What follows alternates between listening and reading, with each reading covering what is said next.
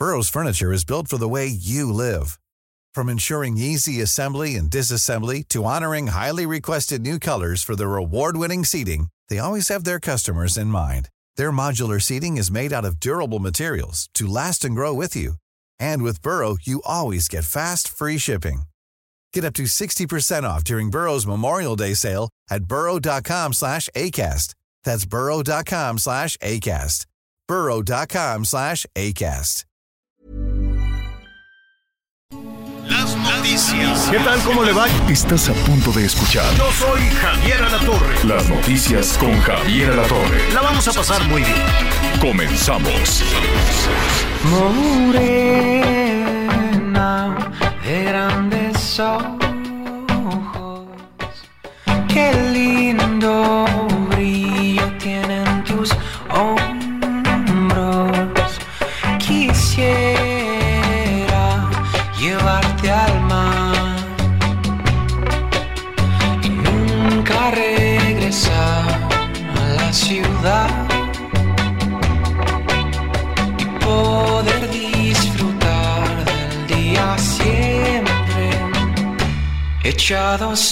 oh,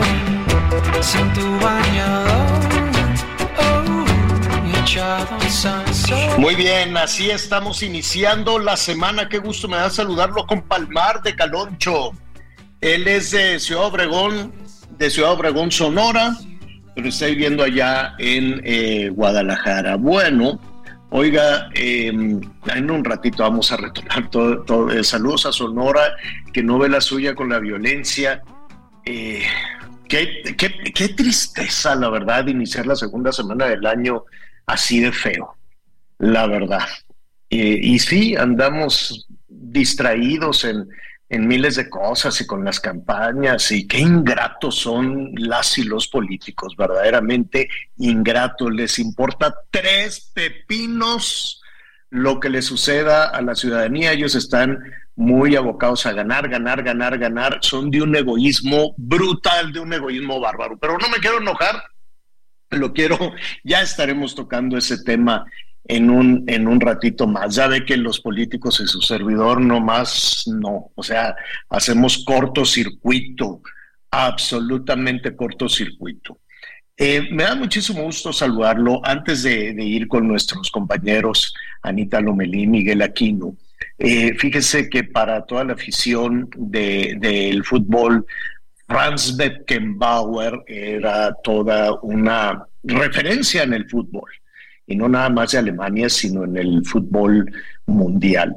Bueno, pues falleció Franz Beckenbauer, eh, eh, pues mire, podemos ir recordando este, los equipos, las, eh, los torneos en Europa, los torneos internos también en Alemania, las copas mundiales de la FIFA. Es más, en México en 1970, pues también hubo pues todo un partido, si no me equivoco, el Italia-Alemania.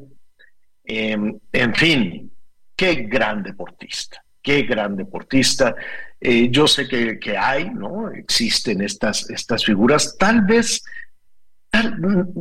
me, queda la impresión, Miguelón, de que tal vez son menos de estas eh, eh, figuras que dominaban la conversación. Era otra vida, era otro mundo, evidentemente, y lo decimos con cierta nostalgia, en donde crecían estos titanes del, eh, del, deporte. Claro que los hay, ¿no? Ahí está Messi, hay varios ahí también. Bueno, en México estamos medio, medio faltos de personajes desarrolladores en el, en, el, en el fútbol, en otros deportes sí los hay, ¿no? Pero estas figuras eh, la gente se emocionaba, los estadios no eran peligrosos.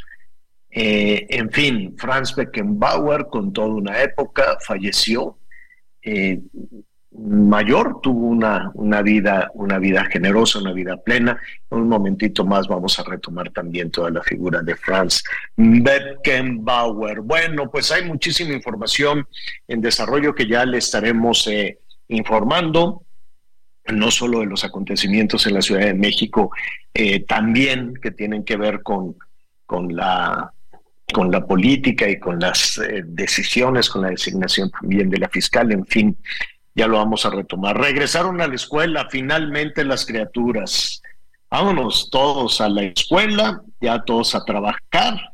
Este, la gente después de, de todo este diciembre, bien, un diciembre festivo, ¿no? Bonito, las con el descanso y todo este tipo de cosas este, pero también un poquito estresante para muchas personas. Todas las celebraciones navideñas tienen una pequeña dosis de estrés, ¿no? En los gastos y que si los regalos y el estrés que se va iniciando, ya sabe, con las reuniones, estas, las reuniones de las oficinas y demás, hay, hay muchísimas personas que dicen que les estresa mucho el tener que entrar en contacto con personas que no necesariamente les caen bien pero bueno, entonces pues tienen que, que estar en, en ese tema. Ya se acabó.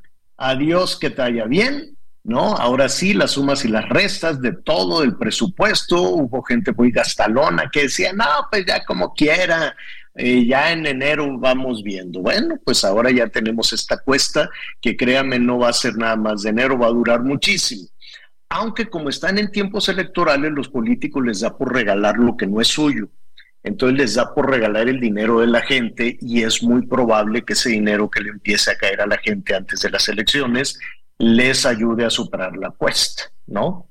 Este, pero usted no comprometa su voluntad, usted no comprometa su voto, usted no comprometa su opinión, nada con el dinero que, que, le anden regalando en el municipio, en el gobierno, el gobierno federal, lo que sea. Eh, nada es gratis en la vida y no, usted no crea que los políticos están muy preocupados por nosotros. No, hombre, están preocupados por los votos nada más y por eso le andan regalando de todo. Ese dinerito, pues sí, puede ayudar un poco a, esta cuesta enorme que se va iniciando. Antes le decían la cuesta de enero, pero pues no, no es una cuesta este, pesada y eterna. Mire, este, vamos a, vamos a ver eh, cómo queda eh, todo este tema de, Ernestina Godoy, todo este tema de la fiscal. Vamos a ver cómo andan compitiendo ya también los, este, los políticos. Estamos entrando en la segunda semana. No creo que van a trabajar ya de inmediato, ¿no? Ellos, ya la gente regresó a trabajar, pero ellos se van a quedar muchos, sobre todo los, las y los este, diputados y muchos personajes que tenemos que estar manteniendo, eh, pues van a regresar a trabajar hasta el primero de febrero, los diputados y los senadores. Ah, es que están tan cansados, oiga, qué bárbaro. Entonces van a regresar hasta el primero de febrero, pero estamos iniciando el año de una manera bárbara de feo. Oiga, este apenas en la primer, en la primer semana fueron unas matazones espantosas. Guanajuato, ¿qué quiere que le diga de Guerrero también? Fue una cosa terrible con, con, eh, con este asunto también de la, de la inseguridad. Solo este, solo este fin de semana sumado son más de 200 muertos en un fin de semana. Guerrero es una película de terror. Guerrero es una cosa durísima. Entonces, eh, vamos a estar ahí con nuestros eh, compañeros corresponsales. Mire, en la semana son, en, la primera semana del año, 452 muertos. 452. Este fin de semana, 200. Y pues yo entiendo que nadie quiere que esto suceda. Yo entiendo que los políticos tampoco quieren que este tipo de cosas sucedan. ¿Y cuál es la salida que hemos encontrado? Pues que habíamos escuchado durante muchísimo tiempo que decían, no, pues es que esos son los eh, grupos criminales que se están disputando el, el territorio como si eso fuera una justificación, ¿no? Un destino fatal de México y decir, no, pues entonces ya no hay nada más que hacer porque son los grupos criminales. Válgame Dios. Este, y resulta que los medios somos los responsables de la violencia. ¿Por qué? Pues porque lo anunciamos. Entonces, ¿qué hacemos? Lo escondemos abajo de la mesa y hacemos como políticos, hacemos como que nada pasa, hacemos como que nada sucede para estar más tranquilos y para que no se mortifiquen los que gobiernan, para que no se mortifiquen los presidentes municipales, ni los gobernadores, ni el gobierno federal. No, no hay que decir nada para que no, para que no sientan feo. Pues sí, que sí sientan feo, porque este país está terrible, está en el hoyo con esta cuestión de la inseguridad. Y vamos a ver cómo se pone también en el asunto de las elecciones, porque mire, nada se supo de todos los, los, los eh, homicidios, las presiones, los chantajes, toda la mano enorme, el cuerpo completo que metió el crimen organizado en las elecciones del 2021. Ellos decidieron los resultados de las elecciones, ellos decidieron los candidatos y eso pues lo decían tímidamente algunos más, más valientemente, ¿no? Y, qué sucedió? ¿Qué se dio en Sonora? ¿Qué se dio en Baja California Sur? ¿Qué se dio en Sinaloa? Nada al tiempo. ¿Qué sucedió en el Estado de México? Pues ya no se investigó nada. Se quedó ahí una cifra que en paz descanse el director de Etelec llevaba llevaba la cuenta de todos los, las, eh, no solo los homicidios, sino las eh, presiones, los chantajes, todo lo que, que sucedió en Colima también. Entonces, a ver, fue una elección que nos hicimos, que toda la clase política e incluso la oposición se hicieron como que nada pasaba, ¿no? Y ahí está, ahí están entonces los resultados. ¿Qué va a pasar con esta elección? ¿Quién tiene la posibilidad de blindar si es que quieren blindar? A mí me parece que nadie quiere blindar nada. Y, y pues veremos también, apenas van iniciando, apenas vamos iniciando el año y ya mataron a cuatro candidatos o, cuatro políticos que estaban buscando la candidatura. Todavía no eran candidatos, cuatro personajes que estaban buscando la candidatura a, una presidencia, una presidencia municipal. Entonces, eh, en Chiapas, en Guerrero, en Morelos, y apenas llevamos una semana del año. Entonces, si eso no es para reflexionar, para ver quién, está levantando la mano y cómo lo están haciendo. Y no, no, no, no es eh, eh, por fastidiar. La tarea de los medios de comunicación es necesariamente incómoda. ¿No? Es muy incómoda. La tarea de los medios de comunicación es para los políticos casi un dolor de cabeza, pero mire, en el cuerpo humano cuando te duele la cabeza es un síntoma de que algo no está jalando muy bien es un síntoma de que hay que ponerle atención a alguna situación, algún tema. Entonces, eh, si, si, lo, si lo tratamos de evitar, evidentemente, pues muchos políticos quisieran, no, pues ya mejor que no digan nada, pues es una forma de, de, señalar, ¿no? De apoyar aquello que esté bien y de señalar aquello también en lo que, en lo que hay que ponerle atención definitivamente. Pero si la tarea es que guardar silencio, pues imagínese usted. Yo le pregunto, yo le preguntaría, eh, y vamos iniciando la participación, ahí está el número telefónico, como siempre, a sus órdenes. Dígame, ¿usted estaría de acuerdo en que los medios de comunicación guardaran absoluto silencio sobre lo que está sucediendo, sobre los temas de inseguridad, por ejemplo. 55 14 90 40 12, 55 14 90 40 12. Que estén tranquilos, que estén cómodos, que no, que nada les, les eh, moleste a, a ningún político. Y mire, de la oposición, ¿qué quiere que le diga? Al ratito vamos a ver encuestas. La oposición es hasta en este momento decepcionante porque no aparece por ningún lado.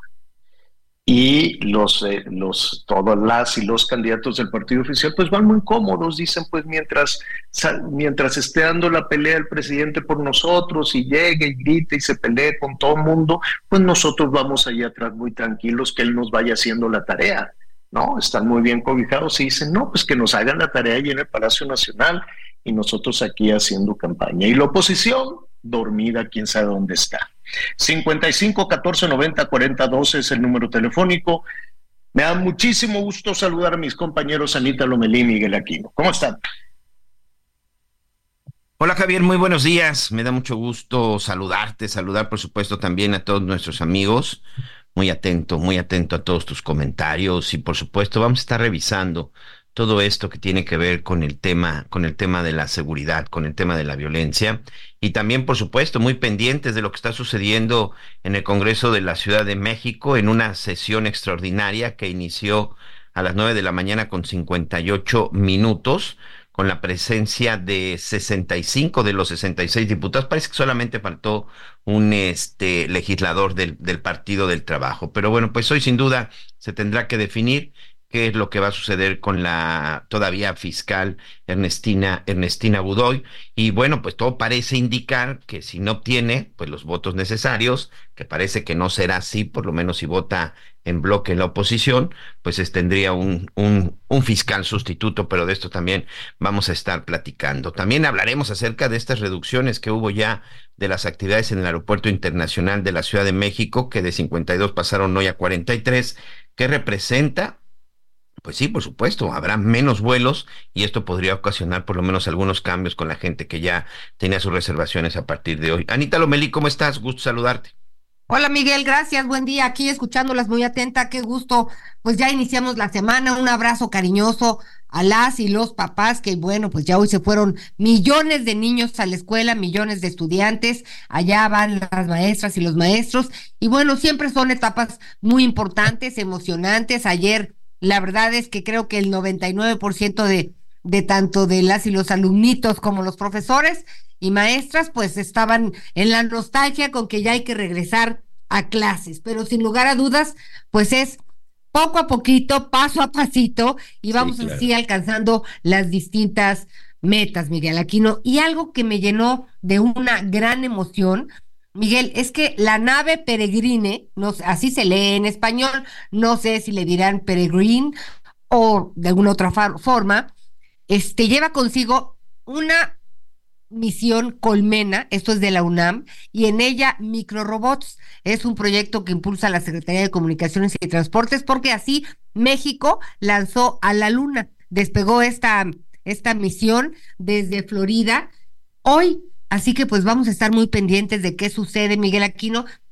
Y qué importante que más allá de todos estos problemas tan complicados y delicados que vivimos en nuestro país, pues también sigamos adelante con la ciencia, con la exploración, porque sí tenemos que mirar más allá, este, pues más allá de, olvídate de nuestras fronteras, Miguel Aquino, me parece que es muy importante no tener la vista fija en, en, un solo lugar, ¿no? Hay muchas formas de solucionar problemas, hay muchas formas de crecer y me parece que explorando la, la exploración y la ciencia tienen una palabra. Así que así me dio mucho gusto leer que pues nos estemos incorporando de esta forma y que estemos empezando este año así. Este laboratorio de instrumentación espaciales del Instituto de Ciencias Nucleares de la UNAM y además incluye apoyos conjuntos del Consejo Nacional de Humanidades, Ciencia y Tecnología y de distintos gobiernos del país también, pues para patrocinar. Pero desde Cabo Cañaveral, Florida, pues allá lanzamos nosotros también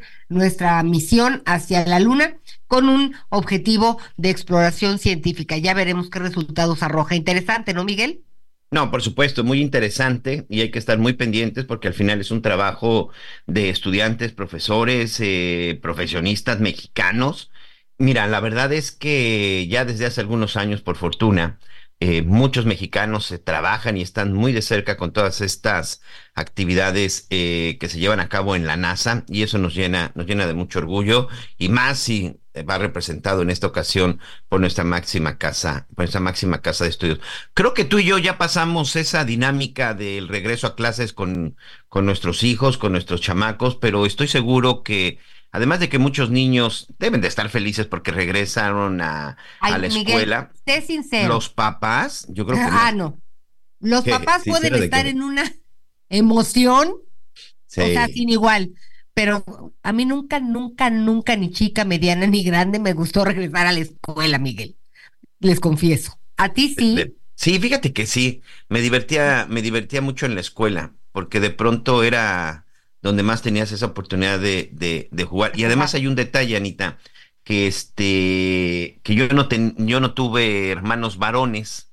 Entonces, este, pues sí, mis mejores amigos siempre estuvieron en la escuela. Sí, fíjate que sí me gustaba, sobre todo por el concepto de ir a jugar. Lo que sí ya no me gustaba es de repente, bueno, pues ya sabes, tareas, exámenes y todo este rollo, pero la escuela para mí sí fue muy divertida.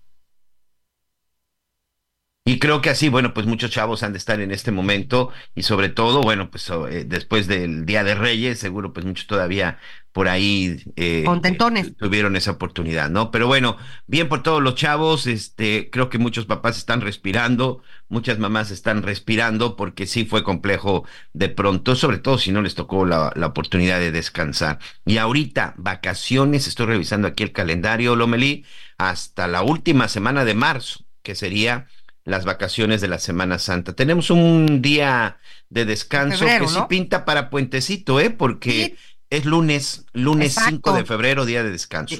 Sí, sí, sí, sí, sí, yo, yo ya le había puesto la mirada en ese, porque cómo va viendo uno, a ver, vas, a, vas acotando las fechas, ¿no, Miguel? Aquí no, bueno, de aquí a aquí tenemos un respirito, de aquí a acá tenemos otro respirito.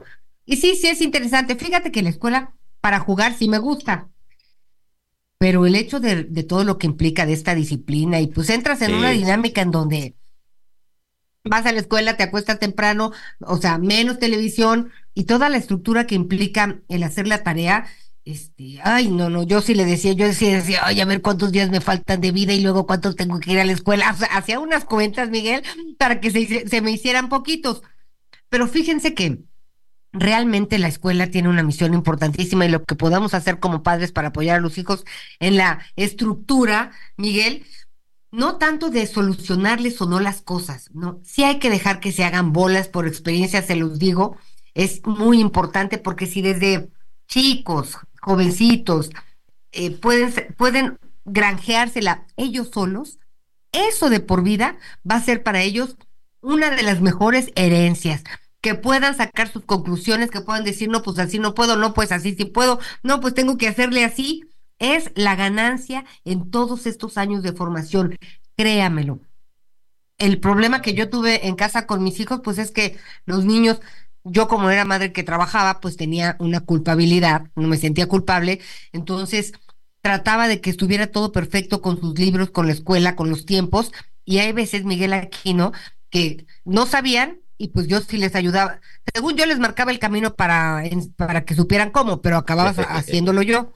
Hasta que una maestra, una directora me dijo, señora, le pido de favor que ni les pregunte si tienen tarea, porque son los niños, es una niña más grande, este, que tiene que organizarse sola y depende de usted.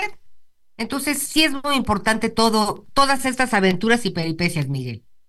Sí, además fíjate que una de las cosas que hoy creo que nos están enseñando precisamente con el nuevo sistema educativo es a resolver. Y no hablo de resolver una ecuación, no hablo de resolver este, una hipotenusa o, o una raíz cuadrada, no, sino resolver problemas en general. No, creo que esa es una de las cosas que tenía, pues antes el sistema educativo, que te enseñaban a, a, resolver y sobre todo a razonar. Por lo tanto, yo creo que como padres es ahora pues lo que tenemos que hacer, dejar que nuestros hijos pues enfrenten esa situación. Somos una generación de padres protectores, Anita Lomelí. De pronto yo escucho que se habla mucho. ¿Qué será, Miguel? la generación de cristal. No sé si en algún momento eh, la forma en la que nosotros fuimos educados con demasiada, eh, pues demasiada que fueron muy estrictos nuestros padres, pues a lo mejor a muchos no nos gustó, pero tenemos que ser sinceros, ¿eh? Muchos de, mucha generación de, de padres nos convertimos en padres protectores y sinceramente hoy creo que sí hemos cometido muchos errores. Te decía, de pronto cuando se habla esto de la generación de cristal, es un tema que luego platico mucho con mis hijas, que por cierto ellas se enojan cuando se les dice, se les dice eso, al final tienen razón, porque dicen, a ver, momento, pues yo no tengo la culpa de haber tenido esto, o sea, y ya después cuando me dicen eso reacciono y digo, tienen razón, la culpa fue mía, porque yo fui el que les dio todo eso que hoy pues las ha hecho de esta, de esta generación. Entonces creo que todavía estamos a tiempo de dejarlos, a de, de dejarlos solos para resolver, ¿no? Así es. Estoy totalmente de acuerdo. ¿Cuánto decía el productor que nos falta, Miguelito? Ya tenemos que ir a una. tenemos que ir a una ya pausa, vámonos. Rafa. Estaba yo muy concentrada. Vámonos a la primera, Miguel. Muy bien, vamos a una pausa y regresamos con más en las noticias con Javier Alatorre. Conéctate con Javier a través de Twitter, arroba javier-alatorre. Sigue con nosotros. Volvemos con más noticias. Antes que los demás. Heraldo Radio, la H se lee, se comparte, se ve y ahora también se escucha.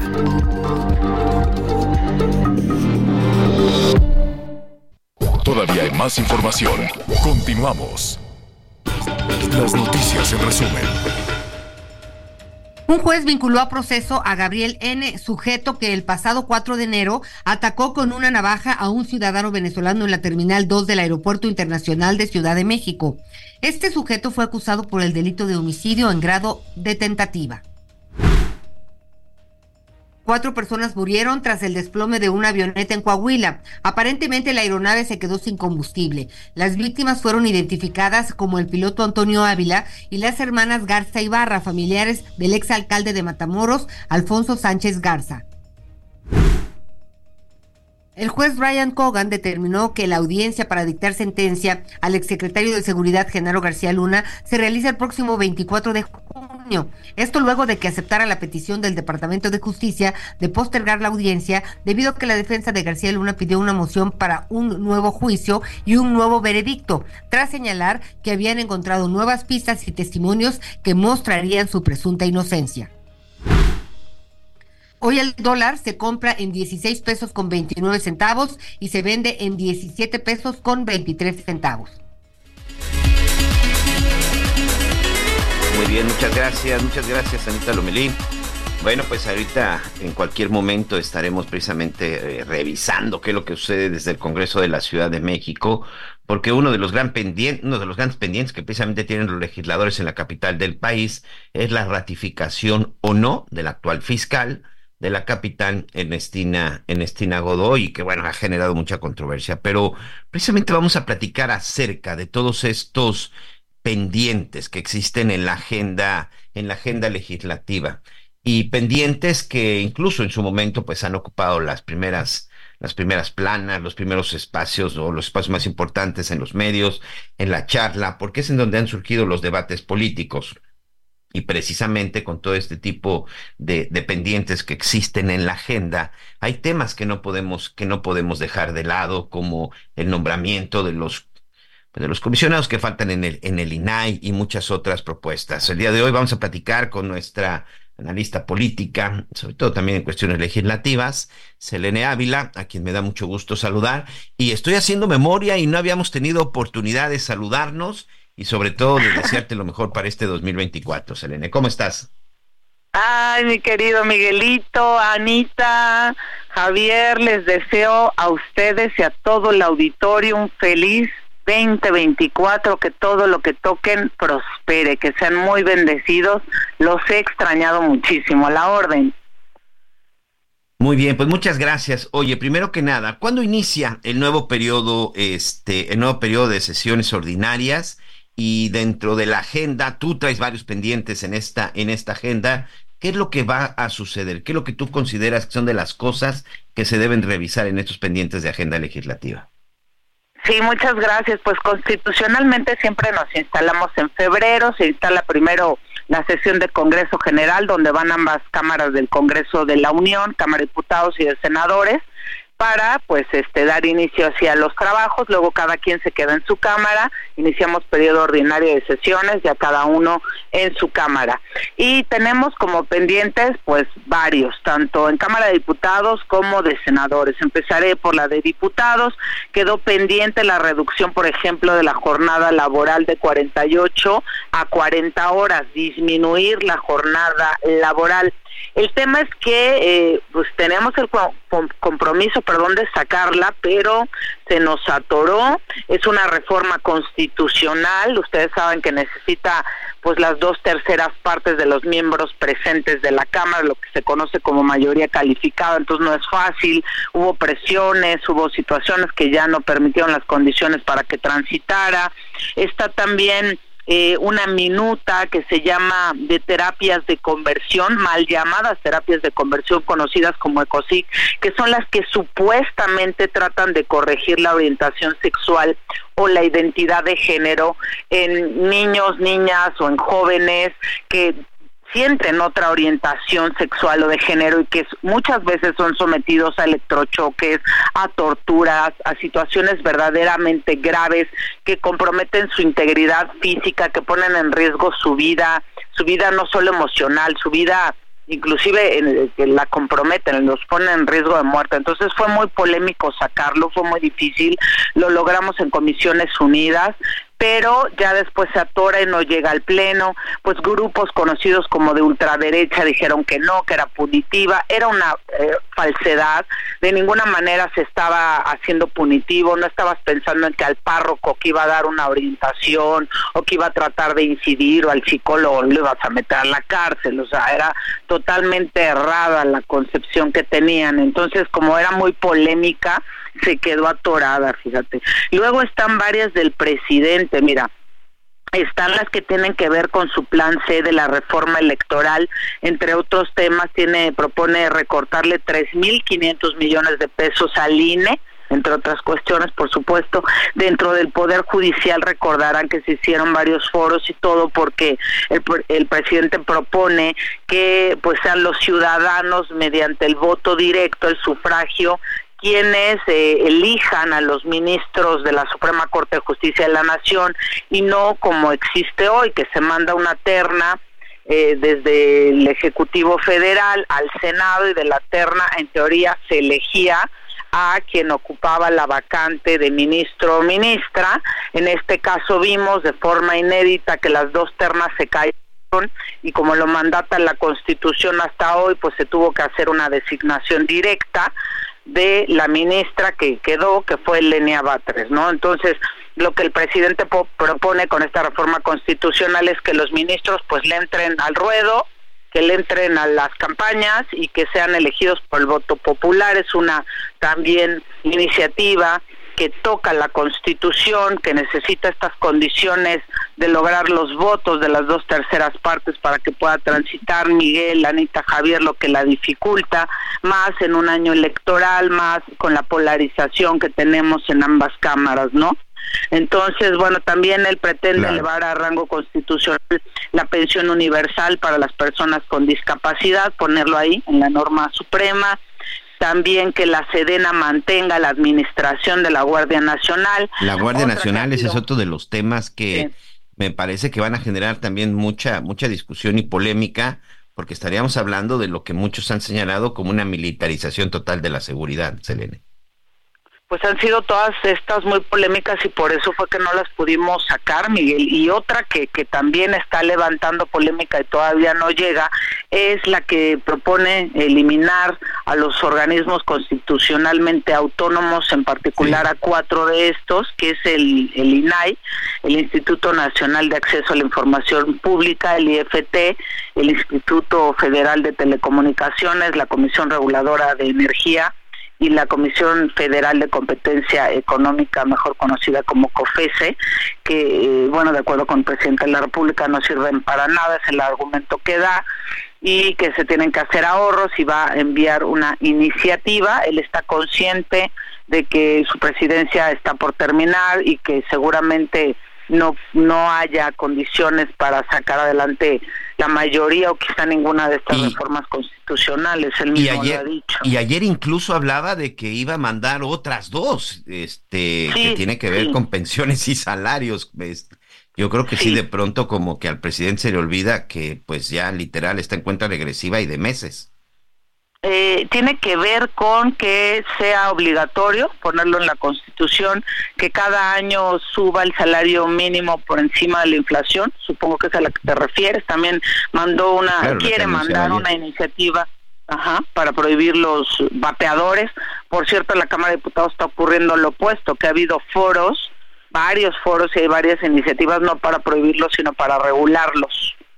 O sea, para que sí los permitas, como el cigarro, pero bajo ciertos criterios, no sé, etiquetado frontal, que les pongas, les cargues un impuesto especial de producción y servicios, IEPS, para que tengas la parte recaudatoria y de esa manera paliar los efectos nocivos.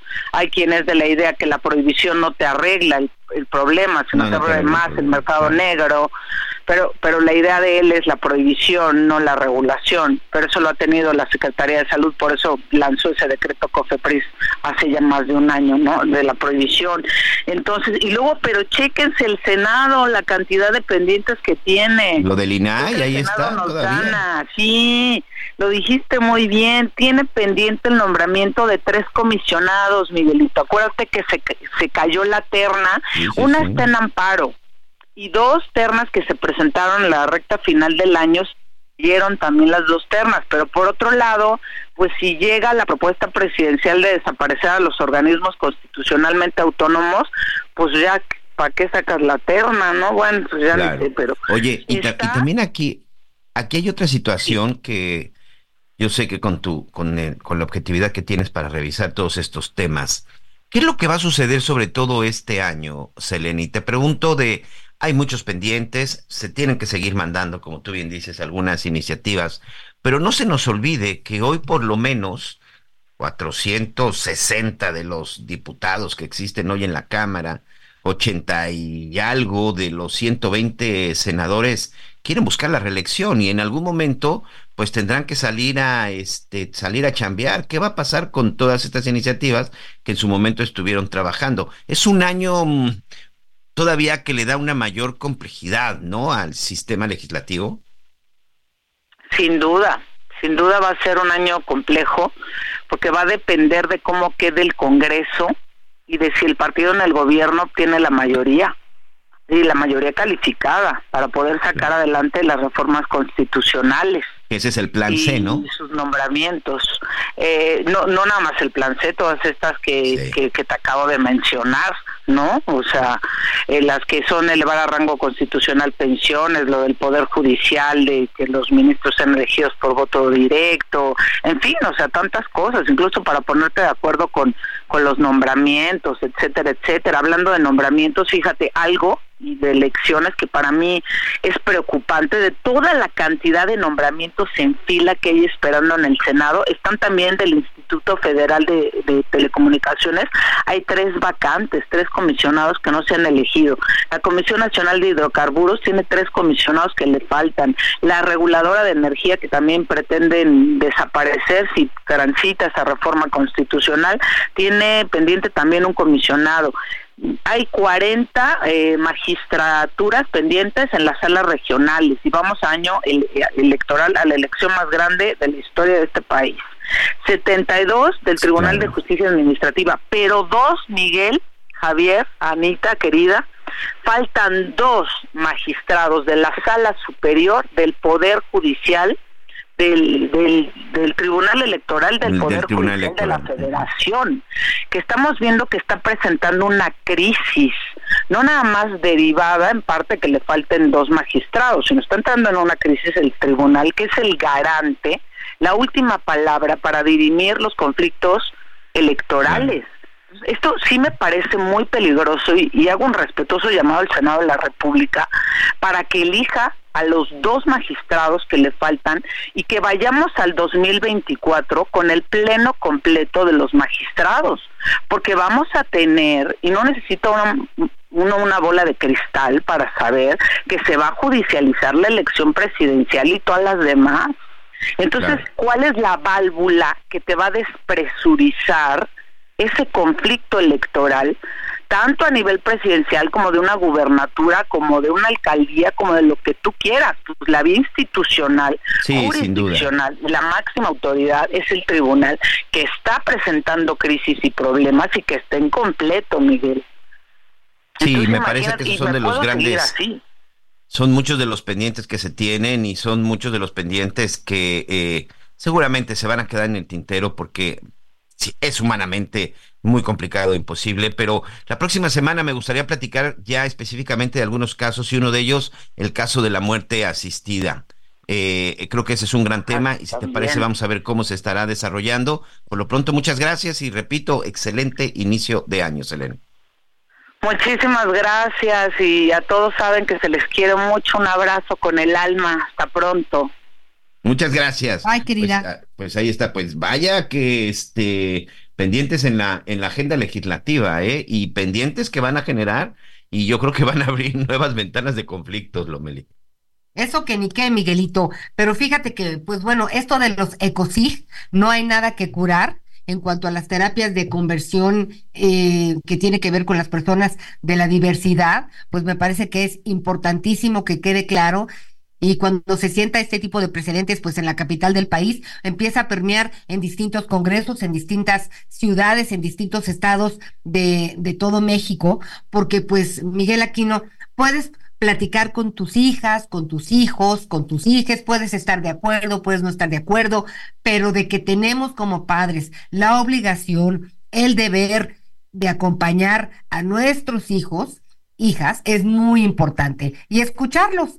¿No? Entonces, bueno, finalmente, además de esto, que quede claro, todos los pendientes que se acumulan, como dice Selene, ojalá este empiecen a poner orden para que podamos, para que pueda haber un mucho mejor desempeño de las instituciones. Y hablando de las instituciones, Miguel Aquino, bueno, pues hoy es el día de para eh, el tema de la ratificación de la fiscal de la Ciudad de México, Ernestina Godoy. Hoy se define si finalmente la ratifican y se extiende su periodo pues por cuatro años más o no. Y de, de, de no ser ratificada, pues tiene que terminar mañana con, su periodo. Eh, se necesitan 44 votos del Pleno para ser ratificada como titular de la Fiscalía General de Justicia de la Ciudad de México. Y pues considerando esto, es decir, la mayoría calificada está conformada por dos terceras partes de la legislatura y pues eh, los morenistas solo cuentan con 39 de los votos. Y el escenario para mantener a la fiscal es que al menos cinco de las y los diputados de Movimiento Ciudadano, del PAN, del PRI o PRD voten a favor o se ausenten de la sesión y con ello se reduzca el umbral necesario de los votos. Pero bueno, quien se encuentra ya en el lugar de los hechos para darnos todos los detalles es nuestra compañera Cintia Stettin, reportera del Heraldo Radio. Hola Cintia, ¿cómo va todo por allá? Buen día. ¿Qué tal? Muy buenos días, Ana María y Miguel. Pues nos encontramos aquí en el Pleno del Congreso de la Ciudad de México. Ya llevamos dos horas en las que los legisladores se encuentran razonando su voto, ya sea a favor o en contra de la ratificación de Ernestina Godoy por un periodo de cuatro años más. Comentarte que hasta el momento eh, se tiene definido que la votación será a través de tablero, es decir, será una votación abierta al ser un dictamen en sentido positivo, pues para esta ratificación. Eh, hasta el momento Morena ha dicho que tiene 39 votos, incluso algunas de sus legisladoras han reconocido que pues probablemente no les alcancen los votos, pero sí les asiste la razón y la dignidad pues no pueden ser parte de parte de un cartel de la trata y de un cartel inmobiliario. Asimismo, pues también eh, han dicho que eh, pues con Ernestina Godoy o sin Ernestina Godoy al frente de la de la Fiscalía General de Justicia todos los que tienen eh, cuentas pendientes con la justicia la van a pagar. Incluso se atrevió a advertirles a algunos diputados de oposición que muy pronto los verán no en los curules, sino en la cárcel. Hasta el momento eh, van 15 eh, oradores quienes deben de pasar a razonar su voto. Posteriormente, tras esto, pues ya se vendría la votación, lo cual se espera que sea en aproximadamente una media hora, pues cada una de las intervenciones está durando entre 10 y 15 minutos. Esa es la información que tenemos hasta el momento. Oye, y por lo pronto vemos que el PRI y el PAN eh, cierran filas en contra de la ratificación, ¿correcto? Es correcto, eh, justo PRI y PAN ya se subieron a la tribuna y ya dijeron que van en contra, que no hay nada que los mueva, eh, porque no hay motivos suficientes para decir que Ernestina Godoy debe seguir al frente de esta fiscalía. También comentarte algo particular y es que el coordinador de la Asociación del Partido Verde aquí en el Congreso, Jesús Sesma, llamó al a Movimiento Ciudadano y al PRD a reflexionar su voto. Estos eh, estos grupos parlamentarios de Movimiento Ciudadano y de y del PRD pues tienen cuatro digamos cuatro legisladores que eh, les dijo pues rectifiquen su voto porque ellos no tendrían ningún motivo que no sea personal para ratificar a Ernestina Godoy en tanto pues ahorita sigue la discusión y en el pleno se encuentra la diputada Marta Ávila coordinadora de la bancada de Morena quien está diciendo que eh, pues básicamente lo que busca el PAN, el PRI, es que eh, no les no les llame la justicia, sin embargo, dice, van a continuar combatiendo la corrupción. Pues bueno, vamos a estar muy pendientes, ya media hora no es nada, este, y pues ahora sí que se me hace que eh, la, la balanza está por donde anda Movimiento Ciudadano, ¿no? Es correcto, de hecho hemos visto ya un legislador de Movimiento Ciudadano, Carlos Fernández Tinoco, muy cerca de, eh, pues digamos, el partido oficial, platicando, incluso se le cuestionó si que, que cómo votaría y él, él dijo pues que depende cómo diga su partido, sin embargo, pues lo tomó a juego y ahorita se le ve muy cercano a las filas oficiales.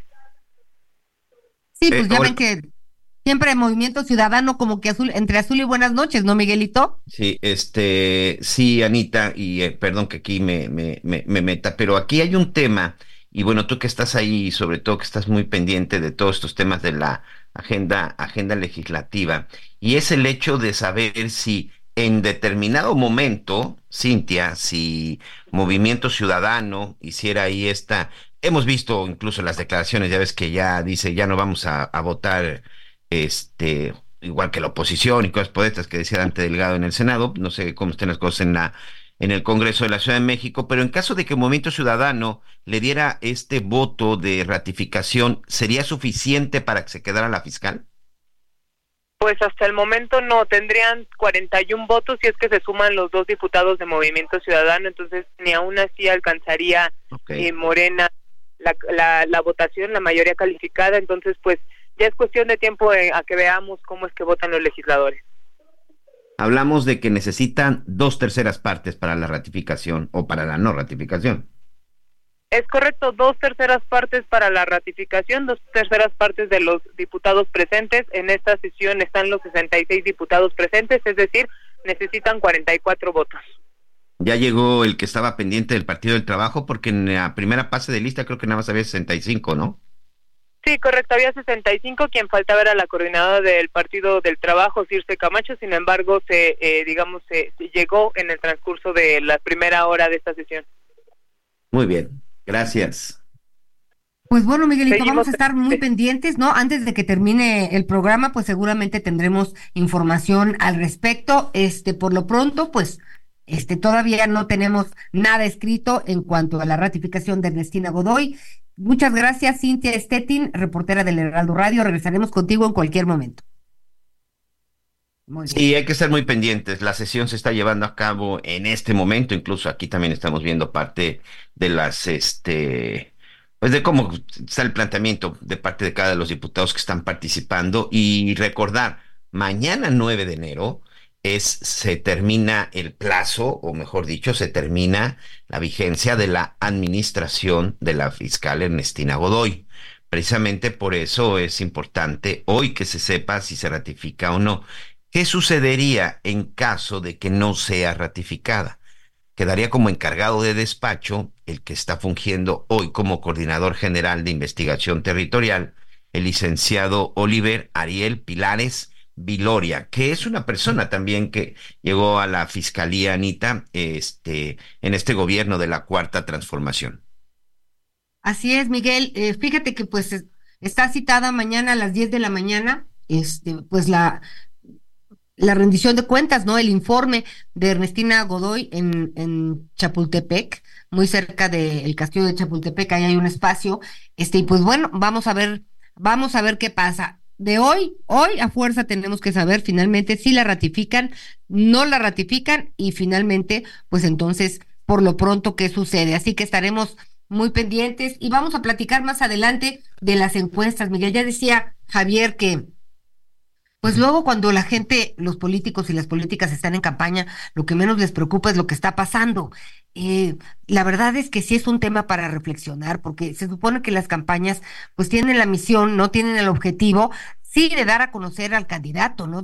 hay que saber quién es, de qué está hablando, ¿no? Apenas el primero de marzo empieza la campaña y podremos saber las propuestas de las candidatas, por lo pronto son las candidatas a, a la presidencia de la República, pero sí, lo menos que espera uno es que escuchen pues a la ciudadanía, ¿no? A la sociedad y, y pues la seguridad, la salud, el agua, son temas que sin lugar a dudas pues están muy presentes en todas las peticiones, ideas y propuestas que se han desprendido a raíz de, de este tiempo tan largo de, de, campañas, Miguel.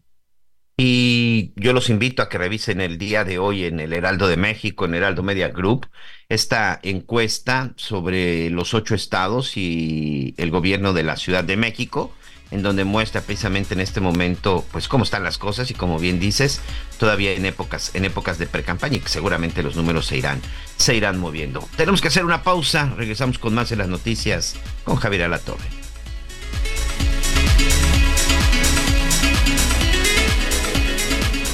Conéctate con Miguel Aquino a través de Twitter, arroba Miguel Aquino. Sigue con nosotros. Volvemos con más noticias. Antes que los demás. Heraldo Radio, la H se lee, se comparte, se ve y ahora también se escucha.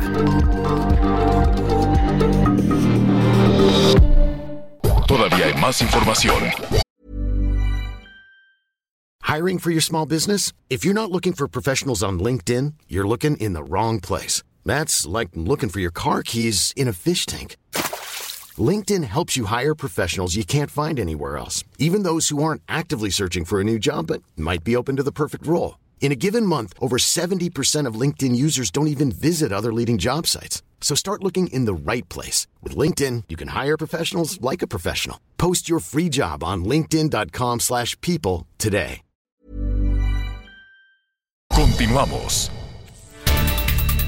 Los bloqueos carreteros, la quema de vehículos, la violencia y el temor de los habitantes de la zona Laja Bajío se registró este domingo tras el incendio de al menos 15 vehículos en diferentes puntos y municipios. La captura de tres integrantes de un grupo criminal en Juventino Rosas derivó en la movilización criminal que provocó el despojo de vehículos automovilistas, quema de tráilers, autobús de pasajeros, autos y camionetas. Fue poco después de las 3 de la tarde que comenzaron los bloqueos y en el recuento preliminar, este medio documentó al menos 15 puntos de conflicto. La violencia cobró la vida de un bombero de Celaya, quien fue herido en un ataque registrado a una de las pipas de agua que acudía a apagar los incendios.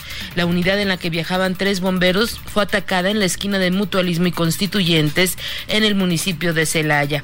Felipe Jiménez Sánchez recibió tres impactos en el pecho y falleció en el hospital minutos después de haber ingresado. En un comunicado, la Secretaría de Seguridad de Celaya condenó el ataque, pero no mencionó la muerte del paramédico y bombero. Mientras los sucesos se difundían en redes sociales, en grupos de WhatsApp, los ciudadanos de los municipios de las zonas que alertaban y pedían no salir ante el temor de toparse con los incendiarios. Más tarde, el gobierno del estado informó que la captura de tres presuntos integrantes de un grupo criminal fue lo que derivó los ataques, incendios y bloqueos. Desde Guanajuato, para el Heraldo Radio, Gabriela Montejano. De acuerdo con el informe de homicidios dolosos por fuentes abiertas de la Secretaría de Seguridad y Protección Ciudadana, del viernes al domingo se registraron 27 asesinatos en el estado de Guerrero, incluyendo las víctimas de los ataques en Eliodoro Castillo y en un palenque de Petatlán. La tarde del viernes pasado se denunció un ataque a pobladores de la localidad de Buenavista de los Hurtado, en el municipio de Eliodoro Castillo, en el que inicialmente se hablaba de 30 personas muertas. Sin embargo, la Fiscalía del Estado informó a través de un comunicado que tras las investigaciones en campo se localizaron los restos óseos calcinados correspondientes a cinco personas en un vehículo incendiado. La Fiscalía aseguró que tras entrevistar a pobladores se pudo establecer que no hubo otros hechos delictivos en el municipio más que el hallazgo de las personas calcinadas.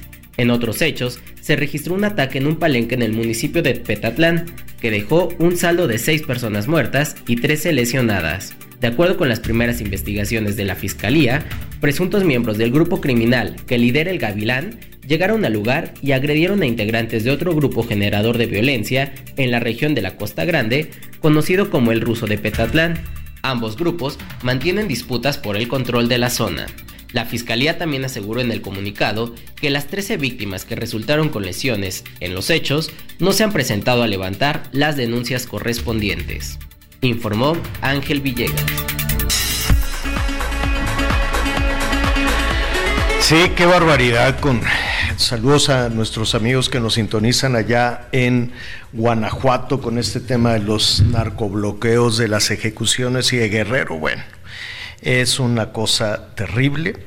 Y mire, todo esto, eh, estamos a unos meses de la elección presidencial, bueno, no nada más de la elección presidencial, es, va a ser la elección, ahora sí que la elección más grande de, más grande de la historia, vamos a, a elegir más de 20 mil cargos de elección popular y son alrededor de 100 mil de este 100 mil candidatos a diferentes cargos. Yo espero que alguno de esos 100 mil candidatos ya sean los candidatos a las alcaldías van a renovar las 2.500 alcaldías, son un poquito menos.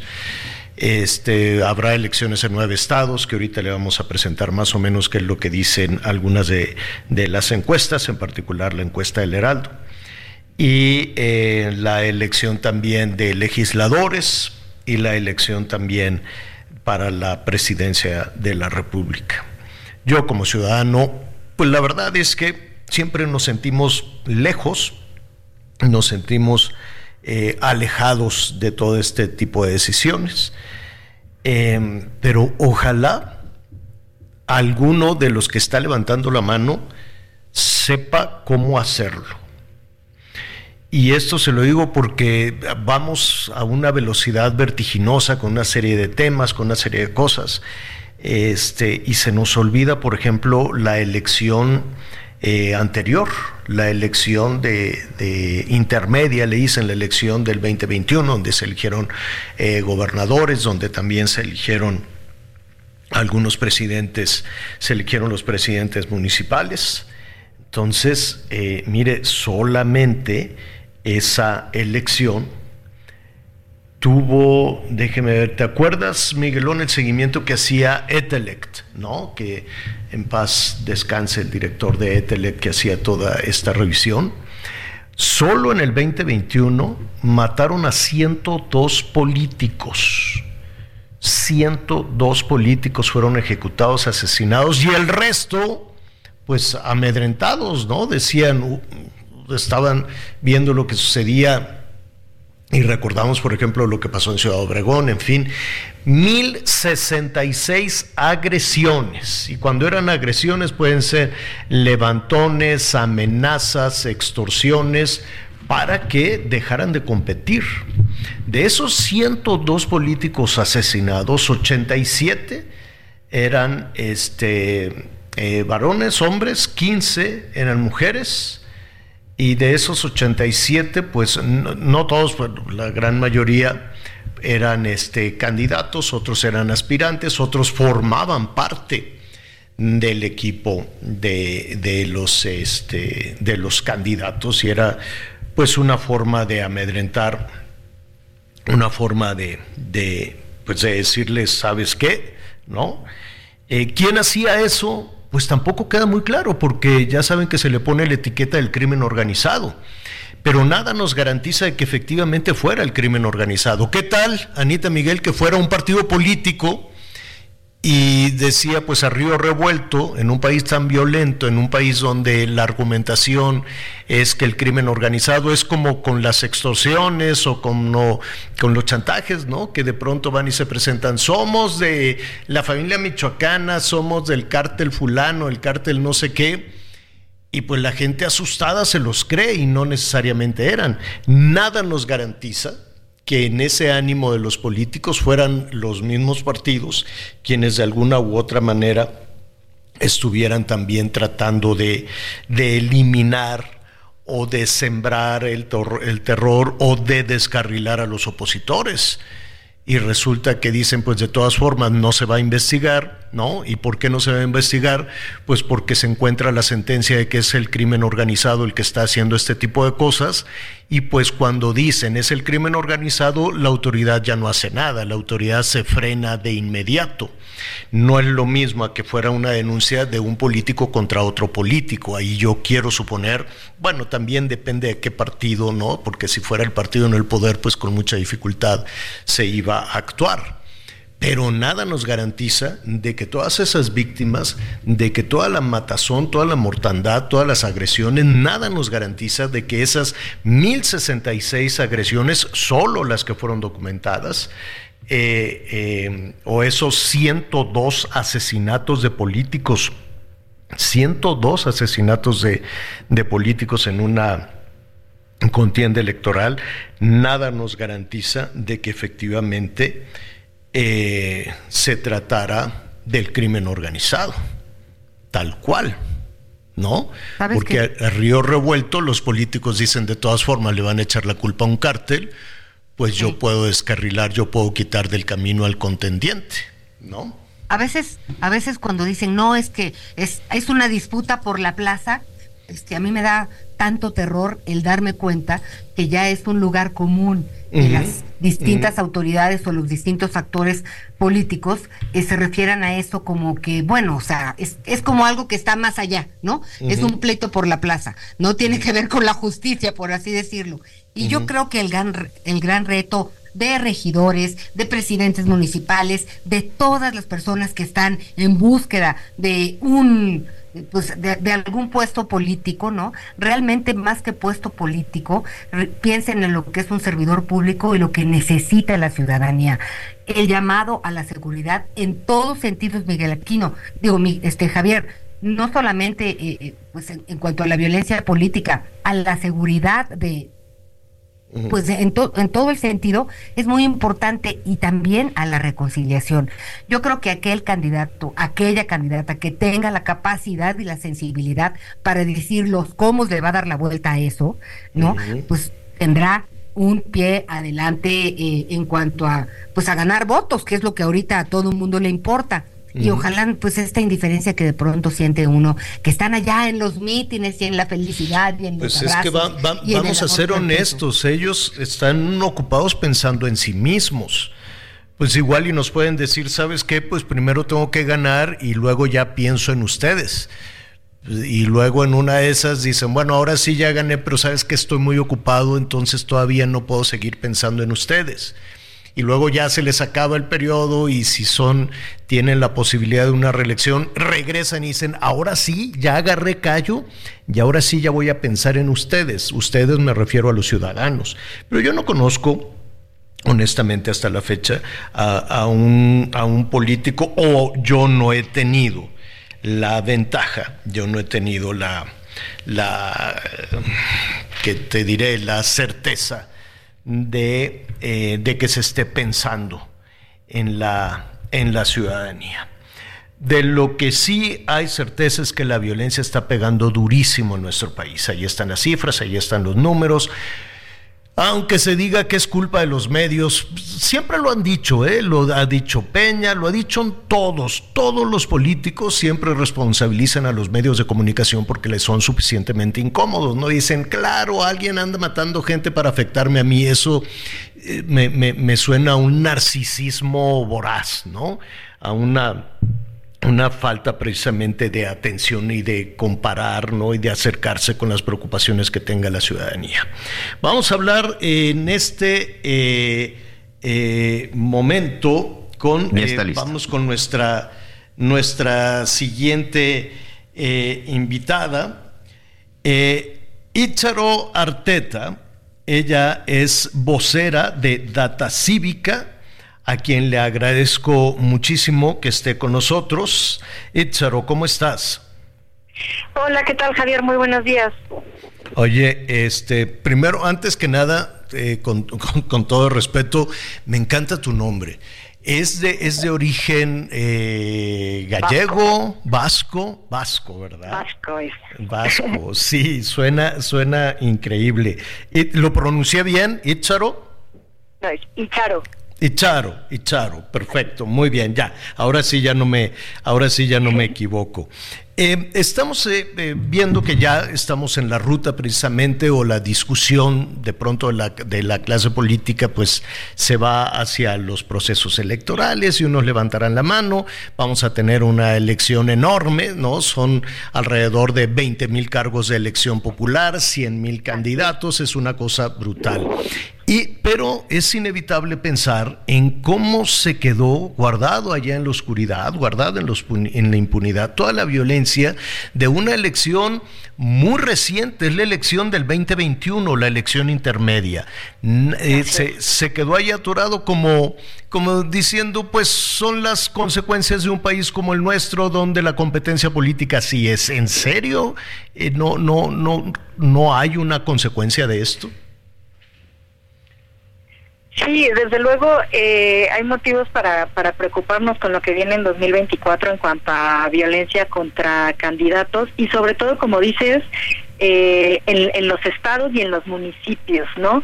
Nosotras en Data Cívica tenemos un proyecto que se llama Votar entre balas, que es un monitoreo de agresiones digamos, a personas en política de parte del crimen organizado, ¿no? Entonces realizamos este monitoreo desde 2018, no es nada más en, en época electoral, no es nada más a candidatos y precandidatos, sino también, eh, pues suponiendo que, o partiendo del punto de que pues el crimen organizado quiere influir también cuando hay alguien que ya es un presidente municipal recién electo, por ejemplo, eh, o, o, atacar a funcionarios de seguridad porque tienen un, un conflicto en una zona. Entonces, bueno, monitoreamos todo ese tipo de agresiones que pueden ser asesinatos, pueden ser amenazas, pueden ser ataques armados o, o simplemente este pues amenazas e incluso a familiares. Y bueno, lo que hemos visto en estos cinco años que ya llevamos de monitoreo es que cuando son las elecciones eh, a nivel local es cuando más se recrudece la violencia, justamente porque el crimen organizado donde trata de influir es en el nivel más local, o sea, no, no pensemos en ataques a candidatos presidenciales, por ejemplo, eso quizás sería demasiado eh, complicado. El crimen trata de eh, influir directamente en los gobiernos en el nivel más chiquito, ¿no? Entonces, como decías, va a haber 20 mil cargos en disputa, que muchos son presidencias municipales, al final regidurías, este, diputaciones a, nivel más chiquito, y ahí es donde vemos que, que hay más ataques. Eh, en nuestro monitoreo del total de las agresiones a eso, a personas en, en la política, el 77% han sido a personas que están en el área municipal. Entonces, por eso es lo que pues lo que hay que poner muy, muy mucho la atención en ese nivel. Sí, es la, es la parte más flaca, es en donde e incluso pues, los policías, los policías municipales o están en pésimas condiciones o están absolutamente controlados por el crimen. Ahora, pues yo me imagino que también eh, en el tema de caciques que no hemos podido superar o esta parte tan, tan oscura y tan lejana donde pues eh, quien gane no tenemos la certeza de que sea un proceso limpio pues mete la mano el crimen organizado. Yo, yo te preguntaría, de acuerdo al análisis, yo sé que es, son cifras que a partir de esas cifras puede venir un análisis, que es un asunto mucho más complejo, ¿no? Que, que ya de por sí el tener las cifras, el tener las denuncias es una situación muy difícil. La interpretación y el análisis merece también o tiene también un grado de dificultad enorme. Pero de acuerdo con, el trabajo de ustedes en estos cinco años, las y los candidatos, vamos a ponerlo a nivel municipal, que eh, abren la, puerta, por decirlo de alguna manera, al crimen organizado, em, lo, hacen... Em, deliberadamente decir eh, sin el respaldo del crimen organizado no voy a ganar, o con la idea de que, bueno, gano y después les cierro la puerta, o son obligados a que les abran la puerta? No, pues desde luego eh, es complejo saber exactamente qué pasa en cada caso, pero como dices, yo creo que más bien todas estas situaciones son las que se dan, ¿no? eh, lo que sí hemos visto también, y bueno, es parte de el CIDE que también participó en el diseño metodológico de, de, de este proyecto, eh, la teoría de base también es que eh, cuando hay cambios de poder, cuando hay cambios de partido político, es cuando más sube la violencia, porque digamos que si posiblemente ya había un acuerdo previo, ya había ciertos acuerdos, ciertas negociaciones, pues en el cambio de personas que están en el poder, pues hay otra vez un reajuste, ¿no? Entonces, eh, bueno, lo que sí hemos visto, porque también este este monitoreo que nosotros hacemos es a partir de notas periodísticas que se publican en, en los estados, es, es siempre reconocer el trabajo de los periodistas justamente y a nivel a nivel local.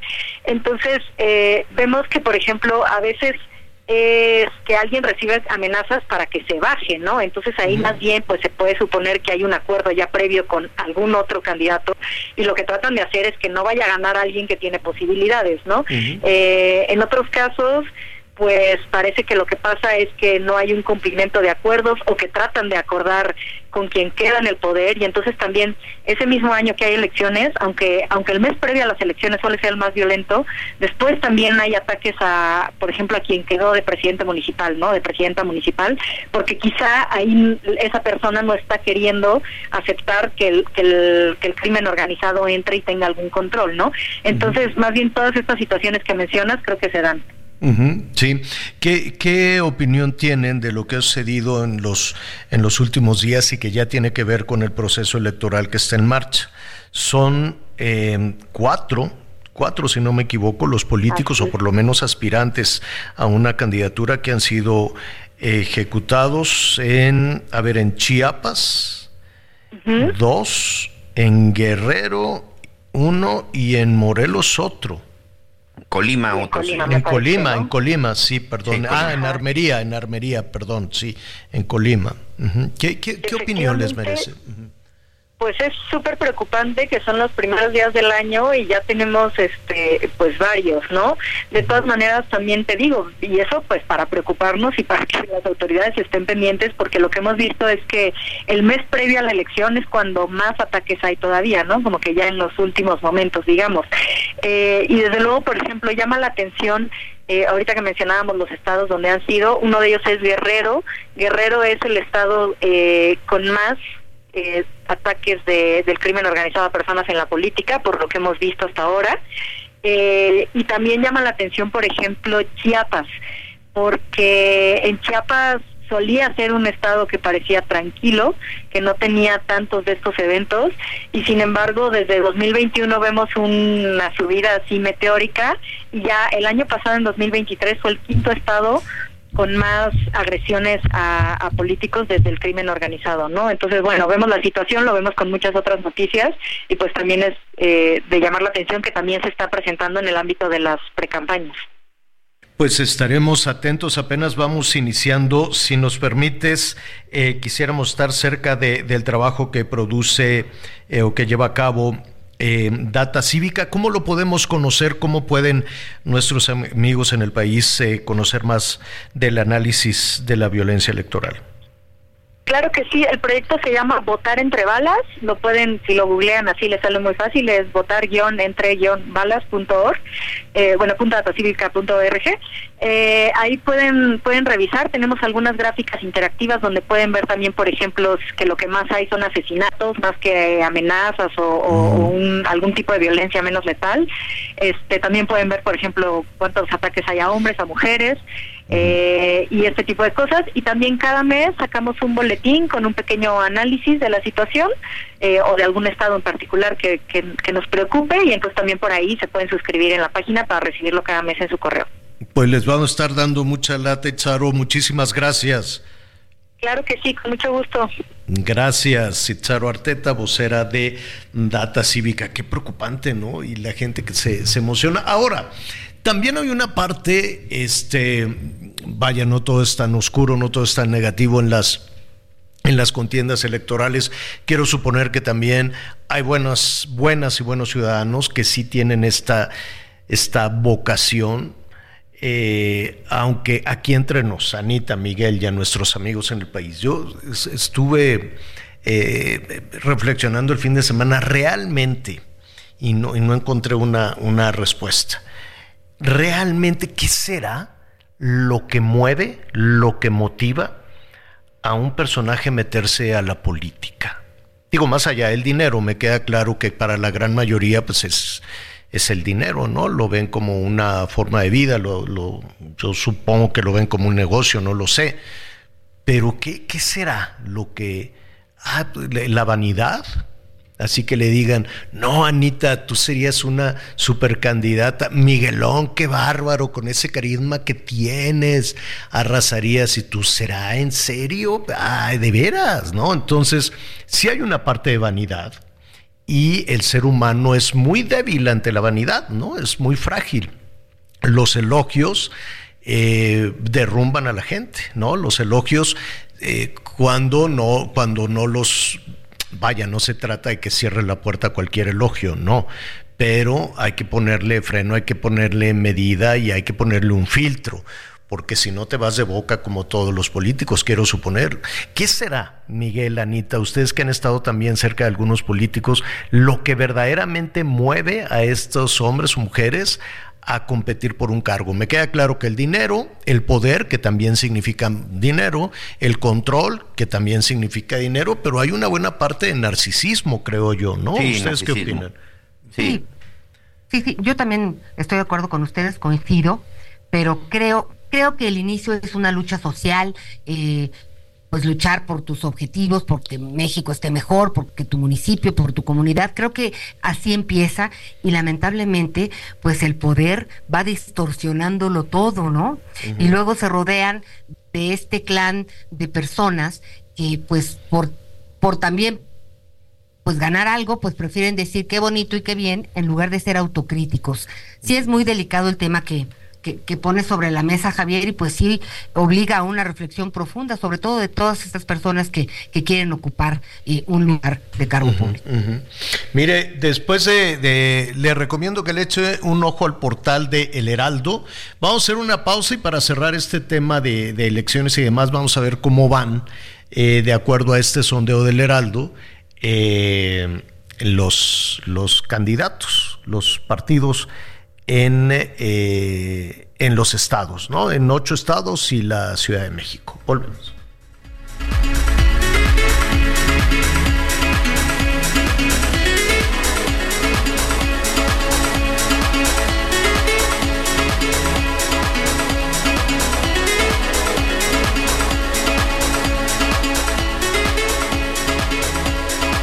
Conéctate con Ana María a través de Twitter, arroba Anita Lomelí. Toda la información antes que los demás. Ya volvemos. Heraldo Radio, con la H que sí suena y ahora también se escucha. Todavía hay más información. Continuamos. Somos más que energía, somos bienestar Así como llevamos electricidad a todo México, llevaremos Internet para todos. Somos fuentes limpias y renovables. Construimos el Parque Solar en Puerto Peñasco, Sonora, el más grande de toda América. Somos proyectos prioritarios. Electrificamos trenes, aeropuertos y sistemas de transporte, conectando a todo el país. Somos CFE. Somos más que energía. Gobierno de México. Las noticias en resumen. Este 6 de enero fue la fecha límite para que los aspirantes a candidaturas independientes a la presidencia de la República reunieran las casi de un millón de firmas necesarias. Según el último corte del INE, ninguno de los ocho interesados alcanza el 15% del respaldo requerido. La Coordinación Estatal de Protección Civil en Sonora suspendió clases en 17 municipios de la entidad debido a las bajas temperaturas extremas. Se espera que las temperaturas alcancen mínimos de hasta menos 10 grados, acompañadas por fuertes rachas de viento, lluvia y caída de nieve. El Instituto Electoral y de Participación Ciudadana de Jalisco publicó las fechas para los debates entre los candidatos a la gubernatura. El primero será el 17 de marzo en Guadalajara el segundo el 13 de abril en Ciudad Guzmán, el tercero el 4 de mayo en Puerto Vallarta y el quinto el 26 de mayo en Guadalajara. La Fiscalía de Quintana Roo informó que detuvieron en el municipio de Solidaridad a Javier Abriel N., quien era buscado en Panamá por delitos contra la seguridad colectiva, pandillerismo y homicidios. Este sujeto de 27 años pertenecía a la pandilla Los Terroristas en su país y pretendía establecer un grupo criminal en la Riviera Maya. Además, era considerado uno de los objetivos prioritarios de la nación centroamericana.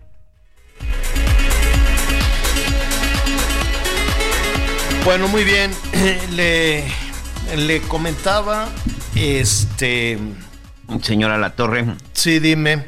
Perdón, perdón que te interrumpe, pero en información de última hora, en este momento ya concluyó la votación en el Congreso de la Ciudad de México y no ha sido ratificada Ernestina Godoy como fiscal de justicia de la Ciudad de México, con 41 votos a favor y 25 en contra, pues no encuentra, no, no tiene la mayoría que necesitaba, que era dos terceras partes, para poder continuar al frente de la fiscalía. Así que, pues hasta el día de mañana será el último día de la fiscal Ernestina Godoy, porque mañana se vence, se vence su plazo, se vence el tiempo por el cual ella fue designada.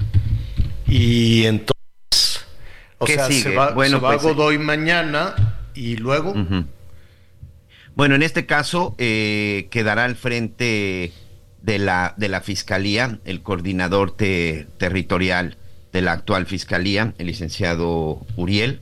El hecho es, Javier, que eh, va a ser un interino en este momento. Él va a quedar como, como interino en la fiscalía y ahora, pues el jefe de gobierno de, de la Ciudad de México tendrá que mandar una terna y una terna que se tiene que mandar en estos días para que pueda eh, ratificarse o no en el Congreso. Me parece que va a ser algo muy similar a lo que vimos en la lo que vimos para el Senado, el Senado de la República, la verdad, porque pues ahorita mientras esté ocupando el cargo el coordinador general de investigación territorial, Oliver Ariel Pilares Viloria, pues este, pues estará revisando las ternas que mande Martí Batres. Pero lo que sí, pues no, Morena y sus aliados no pudieron continuar y no pudieron ratificar a Ernestina Godoy. Entonces tendremos un fiscal interino, alguien que desde este momento pues ya era considerado como el segundo al mando de la fiscalía. Bueno, pues ahí está con todo y lo que ha sucedido en las últimas horas, muchísimas denuncias de presiones, de, de presión, chantajes, amenazas, eh, eh, e incluso detenciones, eh, en fin, ¿no? Al parecer se echó mano de todo lo posible y em, acudieron todos, ¿no? Trataban de, asegurarse de que estuvieran ahí todos los legisladores, en particular los legisladores de, de oposición. Y en la síntesis fue, a ver, vamos a repetir, Miguelón, 41 votos. ¿Cómo, cómo estuvo la votación? De los 66 diputados que estuvieron presentes, que en este caso fueron todos, 41 votaron a favor y 25 en contra de la ratificación.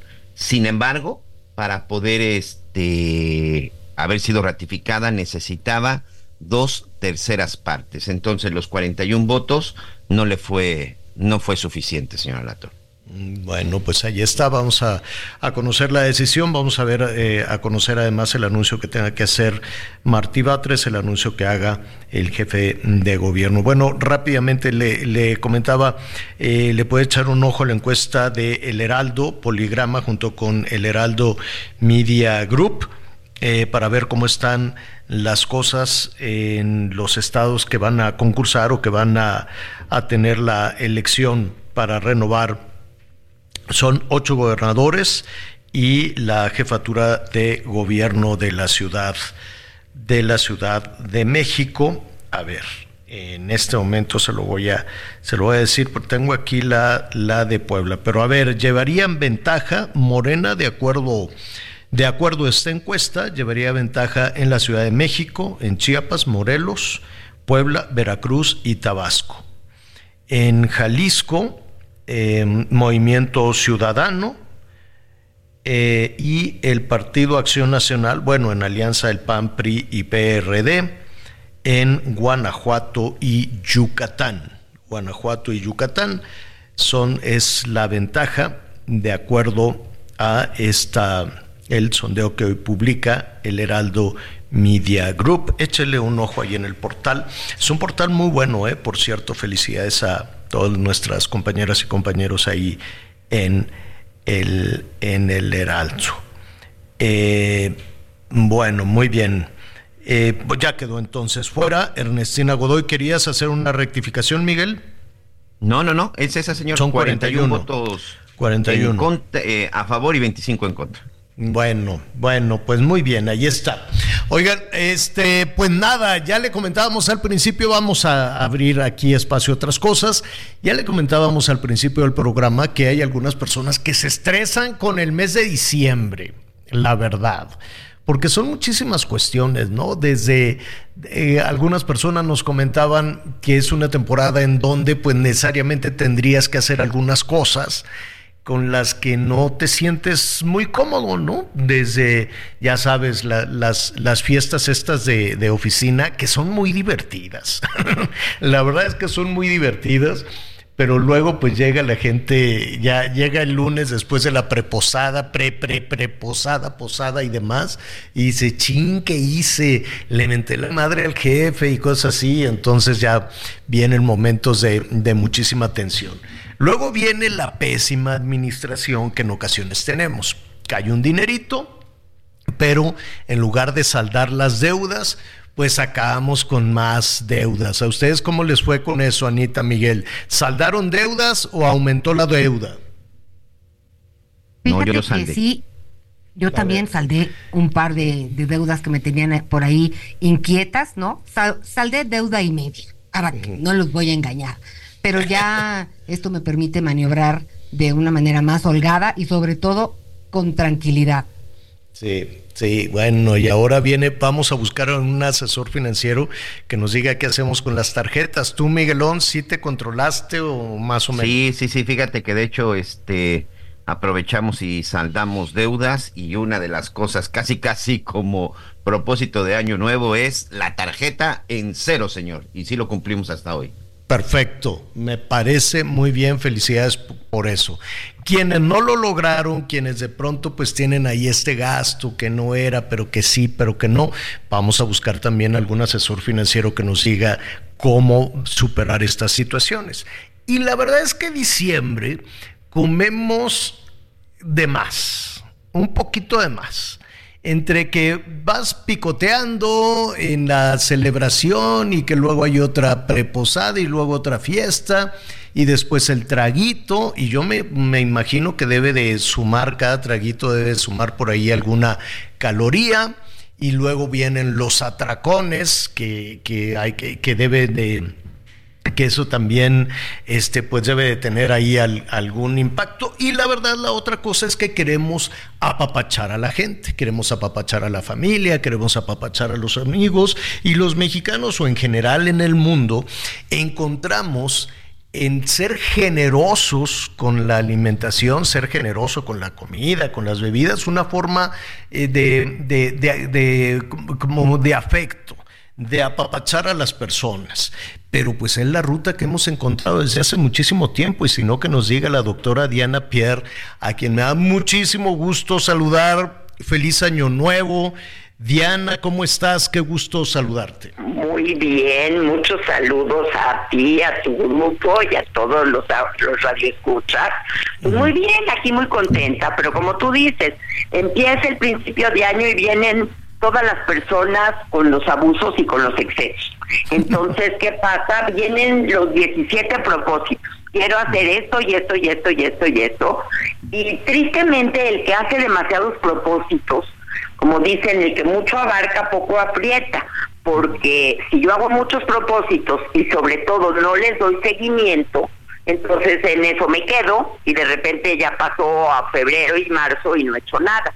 Entonces yo le sugeriría a todos que en vez de hacer 30 propósitos de año nuevo en torno a la alimentación, empiecen primero a ver qué es lo que están haciendo, ¿sí? ¿Qué es lo que están haciendo y qué es lo que podrían cambiar?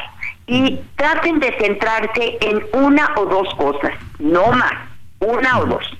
¿Qué estoy haciendo? Bueno, estoy tomando muchísimo refresco o estoy tomando muchas cosas líquidas que me engordan y jugos y esto. Bueno, voy a empezar a tomar más agua. Ahora, no es solo hacerme el propósito, también es verificar cómo va mi propósito. Entonces, puedo hacerme este propósito o puedo decir, bueno, ¿cómo está mi consumo de frutas y verduras? No, pues muy bajo. Bueno, pues voy a intentar consumir cinco entre frutas y verduras al día. ¿Y qué voy a hacer? Pues hacerme el propósito, pero monitorar, monitorear qué es lo que estoy haciendo. Ahorita, ¿cuántos vasos de agua estoy tomando? Bueno, pues nada más estoy tomando uno. Bueno, pues me voy a hacer el propósito de tomar tres. Y diario anoto si lo estoy logrando. Igual la, la fruta y verdura o lo que se vayan a proponer bueno, voy a tratar de comer a mis horas. Bueno, a comer a mis horas de o qué hora, o voy a tratar de no estar picando, o que mis snacks sean más nutritivos y en vez de estar con la papa y el chicharrón, pues puede estar con la jícama, la- el pepino y alguna La fruta. zanahoria. Entonces, Exacto. Entonces, lo primero que tengo que hacer es analizar un poco qué es lo que yo estoy haciendo yo, porque cada quien es único y especial y cada quien tiene un estilo de vida. Entonces, bueno, veo lo que yo estoy haciendo. Entonces, antes de hacer mis propósitos, hago un recuento de lo que yo estoy comiendo en uno o dos o tres días. Y en base a eso ya decido, bueno, el agua o fruta y verdura o bajarle a los este, las frituras o tal vez cambiar la preparación de mis alimentos. Estoy comiendo muchísimos alimentos empanizados, fritos y todo, bueno, tal vez hay que hacer eso. O estoy pidiendo mucho de alimentos fuera de casa. Estoy constantemente pidiendo pizzas y pidiendo esto y pidiendo el otro. Entonces me enfoco de preferencia en un una conducta, máximo dos, no más. Con dos ya tengo más que suficiente. Sí, porque si no viene una frustración enorme. Claro, y entonces no hago nada. Y ya que me enfoqué en mi conducta, ahora empiezo yo a seguirla, ya monitorear qué es lo que estoy haciendo. Ok, voy con el agua. ¿Cuántos vasos? ¿Cómo me fue hoy? ¿Cómo voy mañana? ¿Cómo voy pasado? ¿Qué es lo que estoy haciendo? Y llevar un recuento en la semana.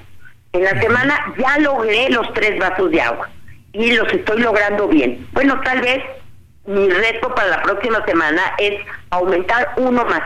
Bueno, uno más, lo voy a hacer. Y si estoy con lo de fruta y verdura, bueno, no logré las cinco en la del día, pero sí aumenté a dos o a tres. Bueno, vamos a anotar y ver cómo lo voy a hacer, no solo a- hacerlo así, bueno, cómo, a qué horas lo voy a hacer, a qué horas lo voy a poner, cómo lo voy a poner. Entonces, yo creo que mi recomendación sería poco, pero bueno, el cómo lo voy a hacer, cuándo lo voy a hacer y el mantener un control sobre lo que estoy haciendo. Si eso lo logro y lo voy llevando todo enero, y ya en enero lo establecí, y ya pasé a febrero, ay, qué bueno, entonces ya puedo meter otro propósito. Entonces digo, ah, bueno, lo del agua o lo de la fruta y verdura ya lo tengo implementado. Ahora voy a incrementar en la cantidad de ejercicio que estoy haciendo. Está bien, entonces voy a hacerlo. Entonces, esta es una forma buena de lograr propósitos porque... Y que no te castiga. Claro, y el que se pone muchos propósitos, normalmente lo que hace es fracasar estrepitosamente y como tú dices, sentirse muy culpable y mal consigo mismo. Oye, Diana, comentábamos eh, la semana pasada con Anita y con, y con Miguel. Eh, pues dicen algunos especialistas que se puede subir hasta 3 kilos o 5 kilos, en fin, ¿no? Más los que se habían acumulado durante el año. Eh, eh, en fin, si empezamos a, martirizarnos con el tema de los kilos, pues debe de ser muy agobiante. Y les decía, fíjense que yo me voy a poner una meta de bajar, en, en realidad no subí tanto, afortunadamente, de hecho bajé un, un poquito, pero este, les decía, ¿por qué no ponerse una meta de bajar 200 gramos, 250 gramos? Yo Y creo es- que bajar medio kilo a medio kilo a la semana es como muy fácil de lograr y es una meta asequible, que quiere decir que la puedo conseguir. Entonces, como tú dices, el que puede y tiene esa meta se siente bien, se siente bien y cómodo consigo mismo. Sí, vas de poquito en poquito, dices, ya bajé 250 y resulta que de, de pronto, ay, ya bajé medio kilo. Que no te creas, bajar medio kilo es a veces un, un reto. Anita Lomelí te quiere preguntar, Anita. Gracias. Es que en este tema de, de cuidar la alimentación, pues yo de repente soy muy cuidadosa, me imagino que como muchas de las personas que nos escuchan, pero al ratito tengo ganas de algo dulce, ¿no? Y luego dices, ok, no postre, entonces fruta. ¿Qué nos dices para poder darle la vuelta a esto de que hay una cosita dulce? Ok, yo creo que es muy importante cuando uno tiene un antojo, ver es- específicamente de qué tengo el antojo. Y si es un antojo verdaderamente por hambre o si es antojo que no tiene nada que ver con el hambre. Entonces, primero tengo que decidir, ¿tengo hambre o verdaderamente es un antojo? Ok. Si es hambre, pues me lo como. Pero si es un antojo, yo creo que es muy importante evaluar qué es lo que yo verdaderamente quiero. ¿Qué es lo que verdaderamente a mí se me antoja? Quiero algo frío, quiero algo caliente, quiero algo dulce, quiero algo salado, quiero algo crujiente, quiero algo suave. Entonces, si yo logro generar esta idea del alimento estrella o el alimento base que yo quiero, entonces es más fácil que yo me vaya a una sola cosa, que me vaya a un solo alimento, que no me vaya a más. Entonces es muy importante que no a más de un alimento, a verme a uno, pero elegir el alimento, porque si no entonces yo voy y le digo, ay, yo se me antojó algo crujiente, algo suave, algo esto, bueno, ya se me antojó algo suavecito, algo dulce y quiero un pedacito de pastel. Entonces, en vez de comerme el pedacito de pastel, voy y le doy la vuelta y ya me comí mil otras cosas. Ya me comí unas jícamas, y al rato ya me comí una fruta, y al rato ya me comí unas obleas, y al rato ya me comí unos merengues y termino comiéndome el pastel. Entonces es mejor decidir qué alimento quiero, servirme una porción, servirme en el platito, que sea una porción mediana, que no sea gigante, que no sea grandísima, no servirla directamente del envase, sino ponerla disfrutarla, comerla despacito, poco a poquito, y una vez que yo ya esté a gusto y cómoda, entonces terminar de comer y darme ese lujo. Porque la persona que normalmente se está prohibiendo y no puedo, no puedo, no puedo, no puedo, no puedo, ¿qué pasa? Que al rato va y tiene un atracón y se come todo. Eso de los atracones es todo es todo un tema que te pero mira, te están llegando algunas preguntas y que tienen que ver también con las bebidas. Te están preguntando, eh, dicen, doctora, ¿es verdad que una cerveza equivale a seis bolillos? No, no equivale a seis bolillos, pero la realidad es que las bebidas alcohólicas sí son bastante altas en calorías y la gente no las toma en cuenta porque son líquidas, entran directo y no pica uno. Entonces no es igual a, a seis bolillos, pero sí tal vez a uno o un poquito más. Entonces, ¿qué pasa? Que no me comí una no me tomé una cerveza, me tomé cinco. O no me tomé un shot de tequila, me fui y me tomé ocho. Entonces, el alcohol es muy calórico, no por el azúcar, por el alcohol. El alcohol mm. tiene calorías. el vino. Obviamente, el vino también. Todos los, ah, los alcoholes tienen calorías. Y por el alcohol. Entonces, a mayor grado de alcohol, pues mayor calorías. Entonces, hay cosas como, por ejemplo, las bebidas que uno no se da cuenta que tienen mucho alcohol, como las bebidas dulces o los cócteles que ahorita están de moda, en donde mm. te ponen tres alcoholes diferentes y de repente puedes tener una bebida de 300 o más calorías que no te das cuenta que engorda, ¿por qué? Pues porque entra directamente líquida a tu cuerpo. Entonces, yo creo que todo tiene que ver con la moderación. Yo sí soy de la idea de, van a tomar alcohol, bueno, busquen un alcohol que les dure más tiempo, que el vino tiende a ser buena opción, o algo que puedas rebajar con otras cosas para que no te tomes un shot. Y que lo hagas con moderación, porque últimamente la gente no se modera en nada. Yo creo que es importante como ponerse un poco de límites, pero límites que uno pueda lograr y no estar quitándose absolutamente todos los placeres de la vida, porque si yo constantemente digo que no, después voy a tener problemas severos en tener un atracón o otra cosa. Oye Diana, pero la verdad es que nos queremos sentir bien, todos queremos por estas fechas, pues eh, cambiar un poco la alimentación, hay quienes dicen, oye, pues es que comer sano me sale más caro, eh, eh, no sé ¿Qué contestarías a eso? ahorita nos dices. 100% no es verdad. ¿Por qué? Porque la gente piensa que comer sano es más caro porque se mete con estas ideas de que tiene que comer productos especiales, que los superfoods y que estas cosas, cuando lo único, la realidad es que tenemos que comer cosas de la estación. Si yo me busco ahorita frutas de la estación, y ahorita estamos altísimos con estas frutas que tienen muchísima vitamina C, en naranjas y guayabas y toronjas y mandarinas en general están en muy buen precio. Entonces, ahorita no tengo que estar buscando mangos que no voy a encontrar. Entonces, buscar cosas de la estación yo creo que es importante. En general en nuestro país las frutas y las verduras tienden a ser muy económicas. Y esos son los alimentos más bajos en calorías que existen. Entonces, eso ya de entrada me da un, una cosa positiva. El comer alguna proteína, pues sí puedo utilizar carne, pollo, pescado, pero si están muy caras, también me puedo ir a proteínas vegetales como frijoles, lentejas, alubias, y en vez de estarlas preparando refritas, podemos hacerlas de la olla o en otra forma, en donde no tengamos que estar utilizando tanta grasa. Y por supuesto los cereales, pues en general no son nada caros, pero puedo em- empezar a buscar, en vez de un pan de masa madre muy caro, pues puedo agarrar un pan integral que me va a dar beneficios, que me va a dar cosas co- eh, positivas. Entonces, yo creo que comer saludable no es caro. Nada más tiene uno que hacer correctamente su compra y su planeación. Pues te agradecemos muchísimo, Diana Pierre, nutrióloga. Vamos a seguirte dando lata si nos permites. Hay muchos temas, hay muchas preguntas.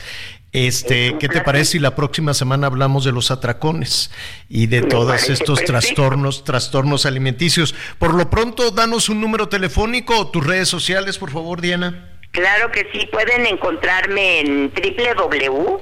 Diana Pierre, Diana Pierre es P-I-E-R, solo cuatro letras, o en Facebook y Instagram estoy como nutrióloga Diana Pierre, y ahí están todos mis datos y todo, y me pueden escribir y con todo gusto les voy a contestar. Pues qué gusto saludarte, feliz año nuevo, Diana, y te vamos a estar dando lata. Ay, no es lata, es un placer que tengan feliz y sano y bien nutrido año nuevo 2024. Gracias, Diana. Bueno, pues ahí está. Ya eh, escuchó las indicaciones. ¿Subiste, Miguelón? Sí, señor. Sí, ya desde hoy ya estoy aquí con mi botella de agua y subiéndole ya minutitos más a la, a la, cami- a la caminadora. A la sí. corredora, perfecto. Pues ya nos vamos. Gracias, Anita Lomelí. Gracias, Javier. Miguelito, Ya- saludos. Buenas Ya, tardes. ya nos dirás si subiste de peso, pero eso será mañana. Miguel Aquino, gracias. Gracias, buenas tardes, buen provecho. Yo soy Javier Alatorre, lo espero a las diez y media, diez y media en Hechos Azteca 1. Lo invito a que siga con nosotros en el Heraldo Radio. nunca regresar a la ciudad.